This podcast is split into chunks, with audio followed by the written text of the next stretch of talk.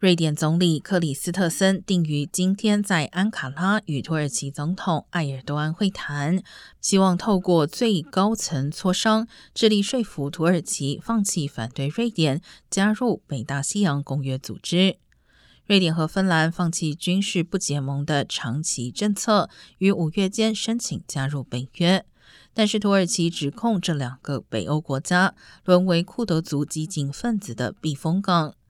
北约秘书长史托滕伯格上周也亲自前往安卡拉。他强调，瑞典和芬兰已于六月同意做出包括解决土耳其所要求的驱逐或引渡恐怖主义嫌犯等让步。